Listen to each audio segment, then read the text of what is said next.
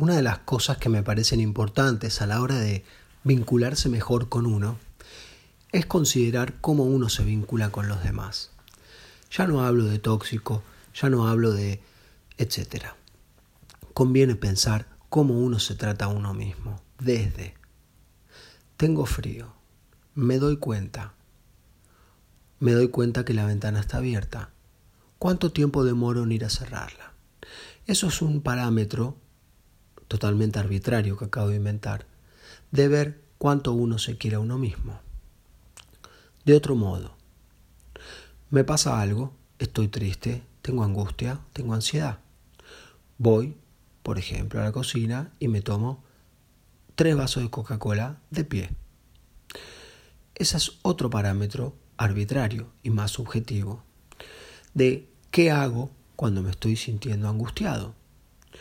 Esa es una herramienta que nos da gratificación, nos calma. Pero por ejemplo, podríamos tomar los tres vasos, pero de a uno, yendo a la cocina y yéndonos a sentar, mientras leemos, mientras escuchamos música, mientras llamamos a alguien. Podemos sentarnos cómodamente a descansar y disfrutar del vaso de coca. Puede ser que a lo mejor no sea necesario tres, sea necesario dos, como distintas formas en donde estoy preguntando a través de esto cuánto nos queremos a nosotros mismos. Darse lo que uno quiere, en el momento que uno quiere, no siempre es signo de quererse a uno mismo. Muchas veces sin querer, por eso no hay juicio en esto, y mucho menos prejuicio.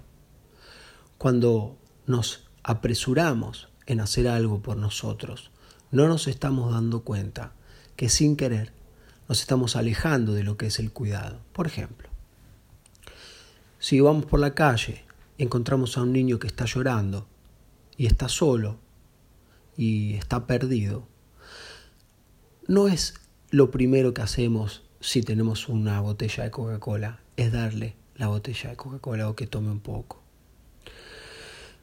Lo primero que hacemos es empatizar, nos demos cuenta o no nos demos cuenta, sepamos o no que es empatizar, que no es otra cosa que es tener la capacidad de sentir lo que el otro está sintiendo.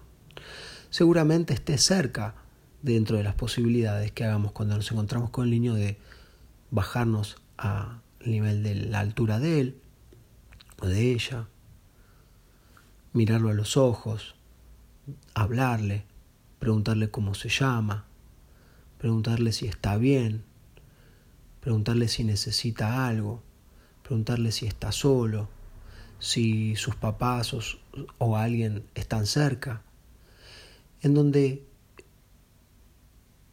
de esa forma estamos dándonos cuenta que estamos tratando de entender qué es lo que le pasa, pero por sobre todas las cosas, aunque no nos demos cuenta y no lo manifestemos, estamos allí mostrándole que estamos haciendo el esfuerzo de pensar y de ayudarlo. Estamos allí intentando entender qué le pasa. Estamos allí acompañándolo en el momento en el que está, acompañándolo con el sentimiento en el que está, aunque no podamos sacarle el sentimiento ni transmitirnos a nosotros eso para que el otro no sufra, para que el niño no sufra. En todo caso, después de charlar uno puede decirle, ¿querés un poco de Coca-Cola? ¿Querés un agua? O comprar algo. Quizás esté la posibilidad de dar un abrazo, de alzarlo, de hacer un gesto de cariño, eh, una palmada, una sonrisa. Entonces, este ejemplo de qué hacemos con el niño cuando lo encontramos llorando en la calle no dista mucho o directamente no dista de la capacidad que tenemos de hacer ese tipo de reacciones, esa lista de cosas que pueden cambiar, pero hay lista con nosotros. La cantidad de cosas nos permite justamente subdividir el tiempo. En lugar de reaccionar, acción automática de recompensa inmediata de corto plazo, hacemos otro tipo de cosas en donde tratamos de empatizar con nosotros, nos damos tiempo para empatizar con nosotros. Si estamos de pie tomando el vaso de coca, no nos estamos dando tiempo, de ver qué nos pasa. Recordando que en el ejemplo, cuando íbamos a tomar coca era porque estamos angustiados. Entonces, al darnos tiempo, al subdividir, de la manera que uno va sacándole capa por capa a la cebolla, se da cuenta que va llegando a un interior y que no llega de un saque, sino que lleva justamente sacando catáfila por catáfila. Y no es por sacar catáfila por catáfila ni que sea divertido, y seguramente la cebolla cuando le vamos sacando hasta nos haga llorar, nos haga arder los ojos, sino que es justamente el tiempo que nos estamos dando. ¿Cuánto nos estamos teniendo paciencia? ¿Cuánto estamos intentando entendernos? No hace falta llorar, por supuesto. De hecho, cuando utilizamos eh, antiparras o guantes o trucos como un buche de agua,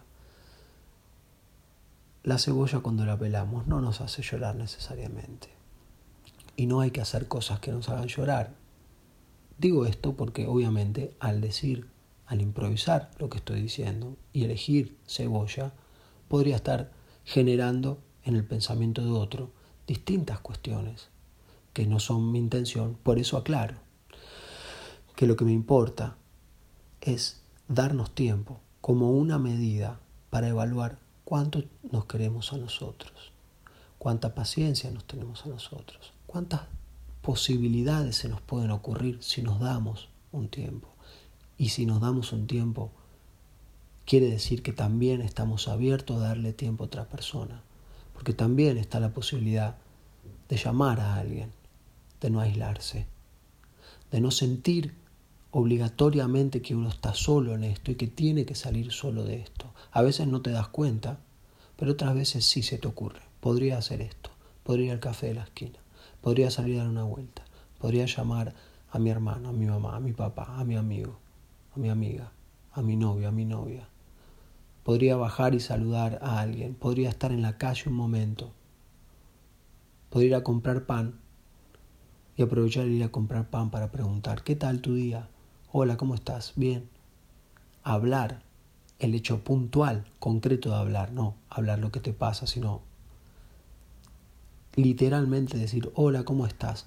Nos genera distintas sensaciones que van desde el orden de escuchar nuestra propia voz, de respirar para hablar, de conectar en la mirada con otro para hablar, de recibir un sonido, de darnos cuenta que no estábamos herméticamente sellados en un pensamiento o en un sentimiento y que de ese modo entendemos que no estamos obligados a estar allí, que nos damos cuenta desde que no estamos obligados, entonces que depende de darnos un poquito de amor. Esto no se trata de voluntad, esto no se trata de disciplina, de si tenés que hacer esto, sino que darnos cuenta que esa acción de confianza silenciosa para con nosotros, a través de la cual nos cuidamos, siempre a nuestro alcance. Gracias por escuchar. Si tenés alguna duda, por favor, puedes escribirla en Instagram, en TikTok o en donde quieras. Mi mail es doctor.dayonoff.com y por supuesto que te invito a que te sumes a Smart WhatsApp o que le recomiendes a alguien que piensa que le puede ayudar.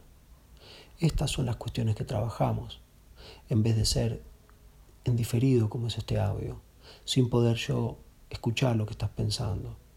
A través de WhatsApp estas propuestas las lanzo y todo lo que genera resonancia está la posibilidad de contestar. No siempre dan ganas de contestar, no siempre el que escucha tiene una resonancia, pero cuando la siente y la tiene y escribe, yo estoy para responder y para pensar en conjunto.